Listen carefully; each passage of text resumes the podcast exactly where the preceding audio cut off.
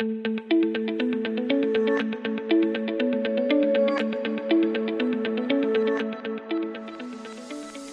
und herzlich willkommen zum BGM Podcast, der Podcast über betriebliches Gesundheitsmanagement für kleine und mittelständische Unternehmen. Mein Name ist Hannes Schröder und in der heutigen Episode geht es um toxische Mitarbeiter am Arbeitsplatz. Was sind toxische Mitarbeiter? Wie erkenne ich sie und vor allem, wie gehe ich mit ihnen um? All das in der heutigen Podcast-Folge. Also, los geht's. Ja, stellt euch mal folgende Situation vor. Ihr habt einen richtig schönen Obstkorb. Da sind verschiedene Dinge drauf. Da sind Äpfel drauf, Birnen drauf, Bananen drauf, äh, Erdbeeren und so weiter und so fort. Also ganz viele schöne Obstsorten. Dann habt ihr aber einen einzigen Apfel dabei.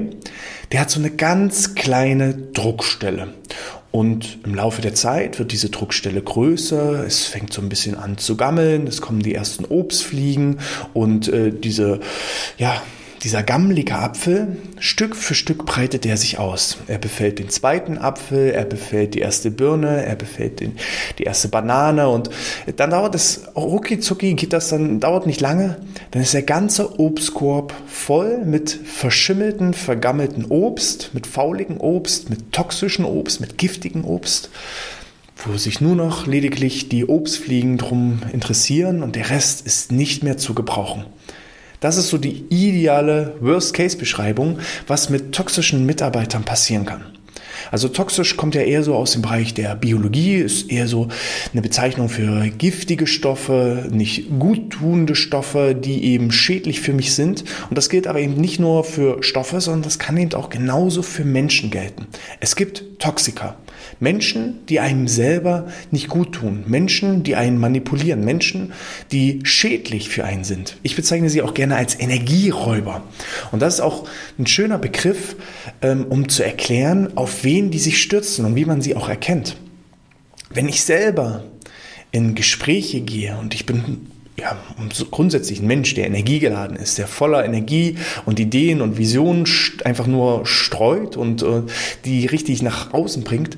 Wenn ich in ein Gespräch gehe mit einem Menschen und ich unterhalte mich mit denen, 10 Minuten, Viertelstunde, 20 Minuten und danach fühle ich mich richtig platt, richtig energielos, richtig leer, all meine Freude, all mein, ja, mein Engagement, meine Motivation, meine Träume, meine Ziele, meine Vision, all das wurden innerhalb von wenigen Minuten aus meinem Körper wie von so einem Blutsauger, wie von so einem Vampir ausgesaugt. Ja?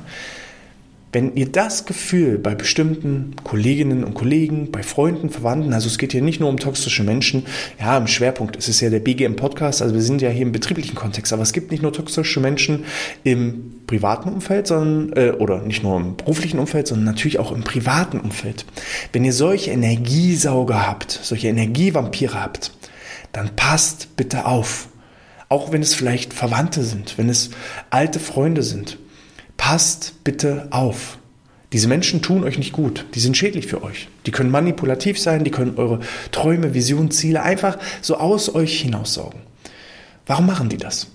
Also aus meiner Erfahrung heraus, Toxiker, ja, Energievampire stürzen sich gerne genau auf das Gegenteil von ihnen. Ja. Gegensätze in dem Sinne ziehen sich an.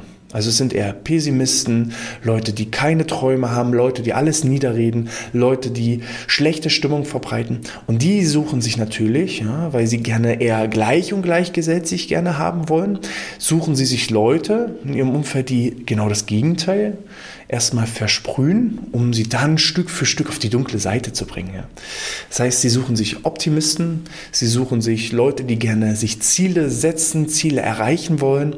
Es sind auch ähm, Leute betroffen, die gerne helfen. Ja, also Energievampire sind auch immer wieder Ausbeuter. Sie nehmen mehr, als dass sie geben. Es sind also immer wieder die Leute, die ständig anrufen und fragen, kannst du mir schon bei meinem fünften Umzug in diesem Jahr helfen? Ich habe wieder Probleme, ich habe wieder eine, ja, gescheiterte Beziehung, ich habe wieder Geldprobleme, ich habe wieder Sorgen hier, da und dort. Also immer nur Probleme, Probleme, Probleme. Probleme beherrschen das Leben von Toxikern. Und die suchen sich dann natürlich auch gerne Leute, denen es gut geht, die hilfsbereit sind, die sozial engagiert sind, die sich Ziele setzen, die optimistisch in die Zukunft blicken, die wirklich was erreichen wollen. Und saugen sie dann Stück für Stück ab. Weil in dem Moment, wo ihr Energie verliert, gebt ihr dem Energiesauger dann die Energie. Er fühlt sich nach dem Gespräch viel besser als ihr. Aber das ist wie, ja, ihr müsst euch das vorstellen wie in einem Raum. Ja, da habt ihr einen Eisblock, das ist der Toxiker, und ihr seid die Heizung. Und der Eisblock führt Stück für Stück dazu, dass die Raumtemperatur runtergeregelt wird, während ihr versucht mit Höchstleistung mit der Heizung wieder irgendwie die Temperatur im Raum hochzubringen. Und dann pegelt sich das irgendwo ein. Das heißt, der Toxiker ist auf Null-Level und ihr seid bei 100 Prozent. Und dann nach einer gewissen Zeit seid ihr auf demselben Level wie der Toxiker. Der Toxiker fühlt sich besser, ja, er hat euch hochgezogen und ihr euch selber hat das Ganze runtergezogen. Das Problem ist, dass das Runterziehen meistens viel, viel schneller und viel effektiver geht, als jemanden hochzuziehen. Also ihr seid noch nicht mal bei 50 Prozent, sondern wahrscheinlich pegelt ihr euch beide bei 30 Prozent ein. Denn stellt euch auch hier folgende Situation vor, ihr steht auf einem Tisch und der Toxiker ist unten und ihr als Optimisten steht auf dem Tisch. Was ist denn wohl einfacher? Jemanden von dem Tisch runterzuziehen oder jemanden von unten auf den Tisch hochzuziehen? Ich kann euch sagen, es ist leichter, denjenigen runterzuziehen. Und so ist es eben auch mit dem Toxiker.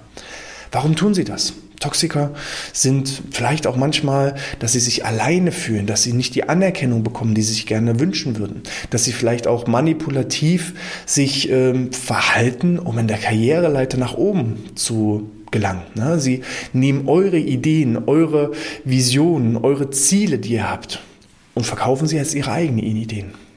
Ja? Versuchen dann eben beim Chef gut dazustehen und versuchen so einfach nach vorne zu kommen. Und das ist eben wirklich das Gefährliche.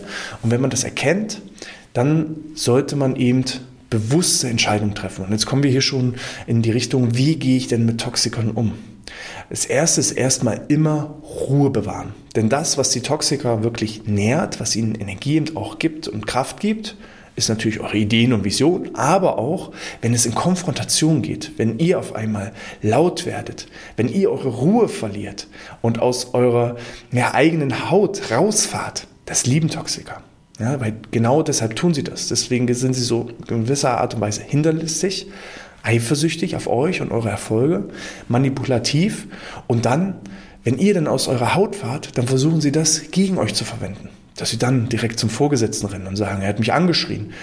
Oder dann eben die Kolleginnen und Kollegen, die gucken dann auf einmal ganz komisch und sagen, was ist denn heute mit dem los? Der ist doch sonst immer so gut drauf und jetzt ist er so schlecht drauf. Ja, bei dem Toxiker, da sind wir das gewohnt. Aber bei dir als Optimisten, du bist doch immer gut drauf. Warum fährst du denn so dein, aus deiner Haut heraus? So, also das allererste und wichtigste ist immer Ruhe bewahren. Versucht sachlich zu bleiben. Versucht, wenn es nicht anders geht, einfach auch die Kontakte mit dem Toxiker auf ein Minimum zu beschränken. Was geht da selber sehr, sehr gut? Ich sag mal das Thema Stichwort Stressmanagement. Versucht selber ein gutes Stressmanagement aufzubauen. Denn wie ihr ja wisst, ist Stress ist in verschiedene Etappen eingeteilt. Es gibt zum einen die Stressoren, das sind die Dinge, die Stress auslösen. Das kann eben sein Zeitdruck oder der Toxiker oder miese Stimmung. Das sind erstmal so Stressoren, die auf mich einwirken. Aber nur weil ich eben jemanden vielleicht nicht mag, ja, den Toxiker, dann muss es ja nicht unbedingt Stress in mir auslösen. Das ist erstmal nur ein Fakt, dass der Toxiker da ist, dass ich mit ihm arbeiten muss. Das ist ein Fakt. Damit muss ich mich abfinden. Das ist erstmal ein Stressor. Der wirkt auf mich ein. Ja. Die zweite Ebene ist die entscheidende. Das sind die sogenannten Stressverstärker. Das sind meine persönlichen Empfindungen, das sind meine persönlichen ähm, ja, Erfahrungen, die ich gesammelt habe, das sind meine persönlichen Bewertungen. Wie gehe ich mit dieser Situation um? Und wenn ich es einfach akzeptiere, dass der Toxiker so ist, wie er ist, und dass ich einfach akzeptiere, nicht mehr meine Visionen, Ziele, Träume, meine Ideen mit ihm zu teilen, mit ihm zu kommunizieren, sondern einfach die Kommunikation auf das Wesentlichste, auf das Sachlichste runter reduziere und einfach ja nicht versuche, den anderen zu verändern. Denn wen könnt ihr denn am einfachsten verändern? Welchen Menschen könnt ihr denn am einfachsten verändern? Ihr könnt euch selbst immer am einfachsten verändern. Und andere Menschen zu verändern ist wahnsinnig schwierig. So, und das heißt eben, anstatt ähm, ja, sich über den Toxiker zu ärgern und sich da ja, negativen Stress anzutun, weil er so ist, wie er ist, sollte ich eben einfach akzeptieren, dass es so ist. Und lass ihn einfach links liegen. Und diese Bewertung auf dieser mittleren Ebene, die führt dann eben dazu, ob ich eben Stress bekomme oder nicht bekomme. Wenn ich mich daran ja hochfahre und aus der Haut fahre, das löst dann Stress aus. Ne? Dann kriege ich Schnappatmung und äh, meine Muskeln verspannen und ich kriege Kopfschmerzen und ich kann nicht nachts nicht mehr ruhig schlafen, weil mich der Toxiker beschäftigt und nicht mehr in den Schlaf lässt. Wenn ich das aber einfach links liegen lasse und sage, es ist so, wie es ist, ja, dann, dann kann ich es einfach links liegen lassen. Und dann entsteht entsprechend auch keine Stressreaktion. Und so kann ich einfach den Toxiker auch links liegen lassen. Das heißt, was kann ich als erstes tun? Mein eigenes Stressmanagement nach oben fahren. Fakt Nummer zwei ist eben, ja, das Gespräch suchen. Wenn es nicht direkt mit dem Toxiker geht, dann geht über eine dritte Person, beispielsweise über den Vorgesetzten. Sucht das Gespräch mit dem Vorgesetzten, versucht dem Vorgesetzten auch klar zu machen, welche konkreten Probleme ihr habt, versucht dabei auch die Emotionen niedrig zu lassen, also einfach links liegen zu lassen, sondern wirklich auf sachlicher Ebene zu sein. Warum kommt ihr mit ihnen nicht äh, klar? Warum versucht ihr auch selber jetzt die Kommunikation auf ein Minimum runter zu reduzieren?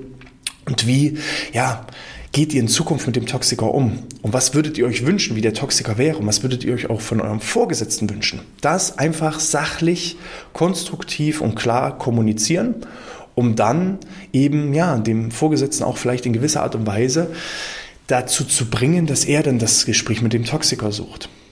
Und auch da muss an dem Toxiker klar gemacht werden, was funktioniert, was funktioniert nicht. Ziel sollte natürlich auch immer sein, dass alle Arbeitskräfte im Unternehmen gehalten werden. Aber andersrum, ja, will ich denn so einen gammeligen Apfel in meinem Obstkorb haben und die Gefahr, auf die Gefahr hingehen, dass vielleicht auch mein gesamter Obstkorb, meine gesamte Belegschaft vergiftet ist, dass alles toxisch wird, dass alle negativ drauf sind, dass alle keine Träume mehr haben, Visionen haben, keine Ziele mehr sich setzen, nur noch schlechte Stimmung im gesamten Team ist. Das ist die Gefahr. Das heißt, wenn der Toxiker es einsieht, weil manchmal ist es so, dass Menschen einfach nicht ja, erkennen, was sie falsch machen. Ich sollte ein Gespräch suchen, sollte dem Toxiker klar machen, was eben nicht in Ordnung ist ihm Lösungen aufzeigen, wie er sich in Zukunft verhalten könnte. Und dann hat der Toxiker selbst die Gelegenheit, sich zu ändern, zum Positiven zu ändern, oder er nimmt halt einfach diese Kritik nicht an. Und dann muss man eben auch als Führungskraft seine Konsequenzen ziehen, weil dann ist einfach die Gefahr groß, alle anderen entsprechend schädlich zu vergiften. Oder Variante 3 ist eben auch dann, vor allem, wenn ich das Gespräch gesucht habe, wenn ich das Gespräch gesucht habe mit dem Optimisten, wenn ich das Gespräch gesucht habe als Vorgesetzter mit dem Toxiker, wenn ich das Gefühl habe, der Toxiker hat es verstanden, der Optimist versucht sich anzupassen, dann sollte ich natürlich in Richtung Teambildung gehen. Jeder Mensch hat Ecken und Kanten. Und es ist auch nicht Sinn und Zweck, dass alle immer Friede, Freude, Eierkuchen die besten Freunde sein müssen. Aber man muss zumindest eine gewisse Basis schaffen. Man muss eine gewisse Grundkommunikation haben, ein gewisses Grundverständnis füreinander haben.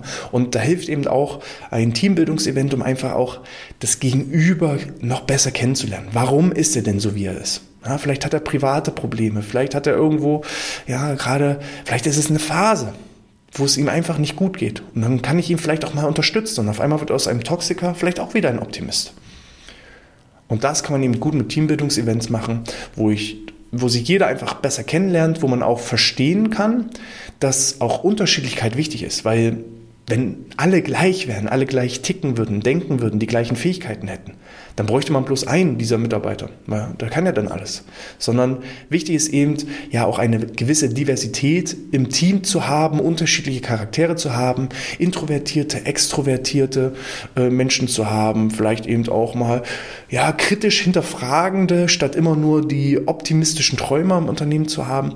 Ähm, so ein gewisser Mix ist auch immer gut, weil dadurch ergänzt man sich und so kommt man eben auch als Team aufs nächste Level. Das muss man aber eben einfach auch verstehen, dass es verschiedene Rollen gibt in Teams und dass man dann eben auch klar die Rollen kommuniziert, verteilt und ein gegenseitiges Verständnis füreinander schafft. Und dann ist man eben auf einem guten Weg, A, die toxischen Wirkungen Stück für Stück abzubauen und äh, die toxischen Wirkungen vielleicht eher genau ins Gegenteil umzuwenden. Wieder Teil eines Teams zu sein, eines Erfolgsteams zu sein, die Kommunikation zu fördern, ähm, Fluktuation natürlich dadurch zu senken, das Know-how des Toxikers natürlich auch im Unternehmen zu halten, um so einfach gemeinsam vorwärts zu kommen.